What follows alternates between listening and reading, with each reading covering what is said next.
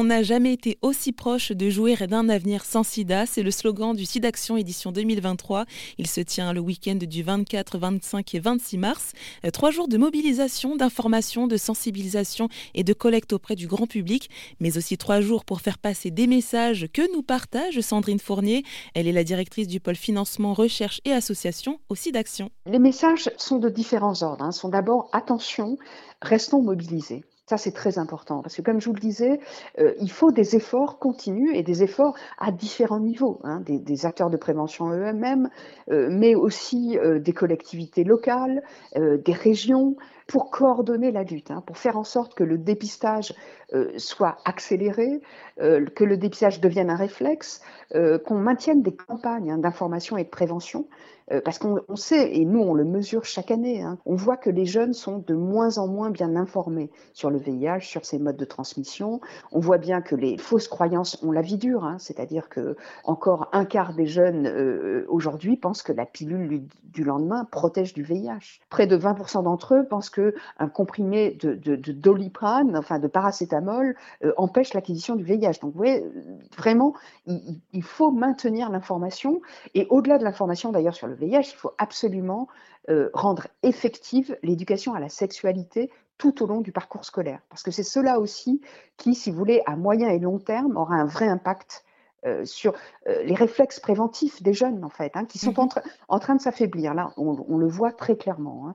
Mais je, veux aussi parler des moins jeunes. C'est-à-dire que ce qu'on voit, c'est que parmi donc ces, ces 5000 nouveaux diagnostics, on a tout de même 15% de personnes de moins de 25 ans, mais on a 23% de personnes de 50 ans et plus.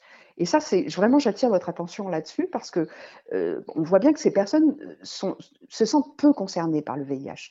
Au fond, on est dans cette situation paradoxale aujourd'hui où, les jeunes considèrent que le VIH est une maladie de vieux et les vieux considèrent que le VIH est une maladie de jeunes, en fait. Hein. C'est vraiment cela, la situation. Et donc, vraiment garder une attention particulière pour bien euh, euh, cibler aussi l'ensemble des tranches d'âge, en fait, sur les campagnes de prévention. Hein.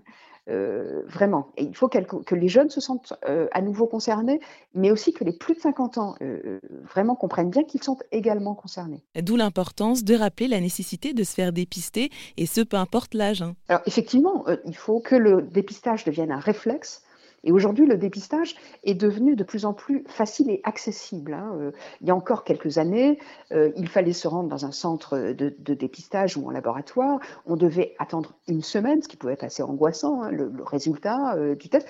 Aujourd'hui, on peut se rendre dans un laboratoire sans ordonnance.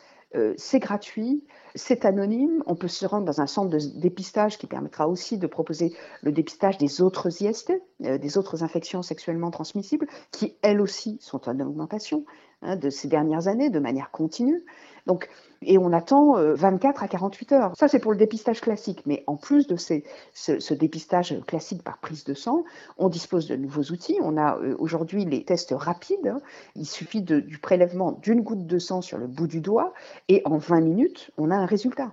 Euh, il y a également accessible en pharmacie et parfois distribué par des associations gratuitement les autotests. Eux aussi sont très efficaces. Donc aujourd'hui, vraiment, ce, qu'il faut impérativement, c'est que le, dépistage devienne un réflexe. Et ça, c'est très important parce que, euh, évidemment, plus on, est dépisté tôt et immédiatement sous traitement, et plus longtemps on va vivre en bonne santé, et surtout, à ce moment-là, on arrêtera euh, de, de, transmettre le VIH. C'était Sandrine Fournier, directrice du pôle financement, recherche et association aussi d'Action.